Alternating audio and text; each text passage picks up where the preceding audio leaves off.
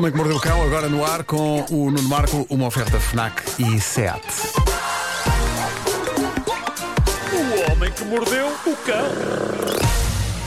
Título deste episódio: Cuidado a cuspir o parafuso que ainda acertas no bebê e depois acabas sozinho. Está bem. Bora. Bom, eh, eis uma história que a Elsa me enviou, que por sua vez foi-lhe enviada por uma ouvinte Lília. É uma tens, matriosca. tens, não tens o apelido da, da Lília? Disseste-me só que era Lília. É só sim, Lília. sim, Não, é ela a é Lília e depois tem. A não ser que o primeiro nome seja Li e o apelido Lia. Não, é a Lília, qualquer coisa que eu não percebi. Ok. É a Lilia, pronto. Lília. Bom, ponham-se na pele de uma avó. Uma avó que vai visitar a filha e o genro e o neto, o neto bebê, que tem dado bastantes noites mal dormidas aos pais. E aquilo que a avó vê assim que chega, à hora do almoço, é a filha e o genro a juntar à refeição do bebê uma quantidade louca de cubos de gelo Hã? que eles estão a estimular a criança a comer. O bebê, o bebê não sabe, obviamente, o que fazer com os cubos de gelo, portanto, pega, larga, lambe, desiste. E algo embasbacado a senhora diz: Desculpem lá, porquê é que vocês estão a dar cubos de gelo à criança? E eles respondem: Não, nós há sete meses que estamos a dar. Vinha num cartaz com um guia de alimentação de, de bebés. Dizia ervilhas, cenoura, fruta, dois a três cubos de gelo por dia. E teve de ser a senhora a esclarecer: Mas vocês são estúpidos. Cubos de gelo é a medida de referência das doses. É a representação do tamanho da dose de ervilhas, cenouras e fruta. Duas a três doses do tamanho de cubos de gelo. Isto não está a dizer para vocês darem cubos de gelo às refeições à criança, coitadinha. Ou seja, no fundo é a mesma coisa quando se lê nas pastas de dentes dos miúdos que se deve colocar em cima da escova uma ervilha.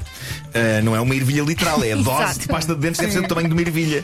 E de facto o miúdo não sabia o que fazer com os cubos de gelo e os pais desesperavam porque, ainda por cima, de acordo com o guia de alimentação dos bebés, era suposto ele comer dois a três cubos de gelo. Ai meu Deus! E os pais diziam, mas ele não come, ele não come. Ele nem sequer tem dentes para partir o gelo, Claro. caramba, coitado. Mas eu gostei da tua descrição. Ah, lambe, desiste. Sim, basicamente era isso. Ele acabava a lamber um durante uns segundos, na melhor das hipóteses, e punha de lado. Coitadinho. Pobre criança. Os pais atribuíram isto às poucas horas de sono que têm tido. Dizem que deixaram de saber ler e de compreender um texto. Pois claro. Eu Desgraçados. percebo, eu Já passei por isso. Já passei por isso. É verdade. Deixas de conseguir conversar até com pessoas adultas, não é? Sim, sim, torna-se impossível. O, o Torna-se som do impossível. teu cérebro é. E não o sabes quando é, quando é que o, o dia e a noite fundem-se de uma maneira E estranha. demoras muito tempo a perceber as coisas. É isso, é. Ainda hoje, depois de uma noite mal dormida, é tudo. É isso, é. Essa é a melhor representação.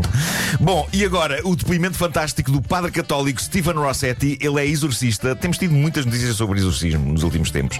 Portanto, ele expulsa demónios do corpo de pessoas e diz que atravessamos uma época intensa a esse nível. Parece que o trabalho dele está mesmo com muita saída. Ele diz que é chamado atualmente para fazer uns 20 exorcismos por semana. E lá. O que é incrível. Será sem que- trabalho. Será que ele é pago ao exorcismo ou isto é para o bono? Eu não sei. Sei que 20 exorcismos por semana dá quase 3 por dia. Se calhar não- tem uma tabela. a não ser, se calhar, a não ser que ele trabalhe também ao fim de semana. Mas eh, eu, eu suponho que eh, isto dos exorcismos deva ser. eh, eu acho que. deve- deve ser Cansativo, não é? 24, 24-7, não é? Eu, eu não creio que, que se uma pessoa ficar possuída ao sábado à noite, ele diga: Epá, tenha paciência, agora estou fora do meu horário de expediente. Mas atenção que se uma pessoa for possuída ao Tentei. sábado à noite, pode ser bom. Pois, é, é que tem tudo a ver com o contexto, não é? Tem tudo a ver com o contexto. Claro. Ah, mas não estou a ver o senhor a dizer: Olha, aguenta aí o demónio que na segunda acho que tenho aqui uma aberta às duas da tarde. Posso ir aí. Mas o padre Rossetti está em altas e atenção que estamos a falar de um senhor de 70 anos, o que é incrível.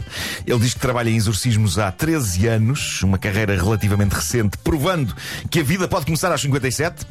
E ele diz que nestes 13 anos já viu tudo. Isto é fascinante. Imagino. Ele diz que já viu uma pessoa cuspir parafusos, o que eu não fazia ideia. Não fazia ideia que era sinal de possessão demoníaca. Julgava que era apenas sinal de estupidez. Quem é que vai chupar parafusos? Mas, aparentemente, diz ele, isto são parafusos que vêm do inferno. O que significa que, bem faladinho com o demónio, uma pessoa pode abrir uma loja de ferragens. Epá, não feito. sei, é que é incrível. Pessoas Ou a então, se calhar, parafusos do ou nada. então, se calhar, foram os pais da primeira história que viram que o miúdo tinha que comer muita coisa em ferro. É isso. Alimentação muito, muito forte em ferro. Boa Toma ligação, lá, porcas e parafusos. Boa ligação. Porcas e parafusos. Bom, o padre diz também que já viu televisões a ligar e a desligar sozinhas e diz que uma coisa que tem tido muita saída ultimamente é pessoas a receber WhatsApps de demónios. Ou seja, é normal, possessões é? através de telemóvel. Sim, e nas redes sociais também. Claro. O, o padre Rossetti diz que os demónios tendem a evoluir e a adaptar-se às novas tecnologias. Imagina o demónio lá embaixo no inferno a ligar para, sei lá, para a Vodafone ou para nós. Olha, assim, eu quero mandar WhatsApp, mas aqui a rede está muito má. Podem vir cá Podem vir cá, só pôr um routerzinho. Está bem. Um Sabe dizer que amplificador. se já há fibra aqui embaixo. Bom, ah, mas, mas eu, mas eu gosto, eu gosto de pensar que isto que o padre diz é verdade. Ele diz que os demónios evoluem e adaptam-se às novas tecnologias. Eu gosto de pensar que lá no inferno eles estão atentos e fazem cursos e workshops Na sobre Idade, como Média utilizar. era, na Idade Média era, era pombo correio. Era, era, Era, era. Claro, possessões por bom correio, claro. Vinha o povo todo maluco. sim, sim, com a cabeça revirada. Bom, ele, hum, mas, mas ele diz pronto, que, que, que recentemente lidou com o caso de uma senhora em cujo ombro apareceu uma cruz invertida enquanto o pai recebia mensagens malévolas de demónios no WhatsApp. Agora, mensagens malévolas no WhatsApp seria isso ou telemarketing? É que, é que algum telemarketing para mim entra nessa categoria, não é? Mensagens malévolas de demónios no WhatsApp. Seja como for, a história é intrigante. O pai dela estava a receber estas mensagens demoníacas sinistras e maléficas vindas do número da filha, mas a filha diz que não se lembra de as enviar. E pronto, estas histórias vêm num livro que o padre acaba de lançar e que deve ser leitura incrível. Chama-se Diário de um Exorcista Americano: Demónios, Possessão e a Batalha dos Tempos Modernos contra o Mal. E uma coisa que já adoro neste livro é que nele o padre diz que viu eh, pessoas a cuspir ferragens do inferno, como vimos há pouco, possuídas por demónios, mas ao mesmo tempo ele diz: agora, aquilo que se vê dos filmes, cabeças a girar 360 graus, pessoas a levitar, fantasias. Pá, eu adoro que ele diga isto dizer que viu pessoas a cuspir parafusos e diabos a enviar WhatsApps. É tipo, sejamos realistas, pessoal, que estupidez, cabeças a girar. Vamos manter isto no domínio do real. Cuspimento de ferragens. Bom, ah, para terminar, fui ao Reddit buscar esta história de amor incrível. Como em todas as histórias reais do Reddit, o protagonista mantém o seu anonimato, mas abre o seu coração e esta está a tornar-se mesmo viral. Ele diz o seguinte: andava a sair com uma miúda há várias semanas, demos-nos mesmo bem, mas ainda não tínhamos nada de oficial. Chamemos-lhe Capa. A semana passada fui com ela a um salão de jogos. Encontramos lá uma grande amiga minha, chamemos-lhe A, que estava ali sozinha para relaxar e jogar uns jogos de arcada. Como eu estava numa saída romântica, convidei-a A para vir jogar uns jogos connosco.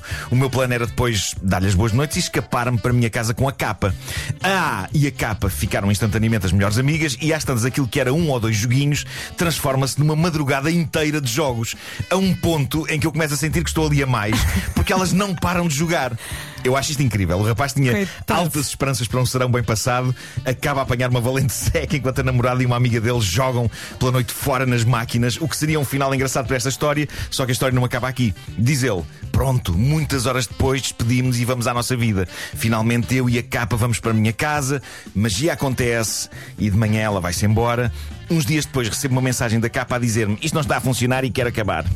Fiquei um bocado triste, mas a verdade é que andávamos juntos há menos de um mês. Nesse mesmo dia recebo uma chamada da A a perguntar-me se eu levo a mal que ela e a capa saiam juntas num encontro romântico. E ele termina dizendo: Pronto, dei-lhes a minha bênção e desejo-lhes o melhor. Olha, ao menos já Sozinho. Tudo acabou bem, tudo acabou bem. Isto é o triângulo amoroso mais desprovido de drama que já vi em toda a minha vida.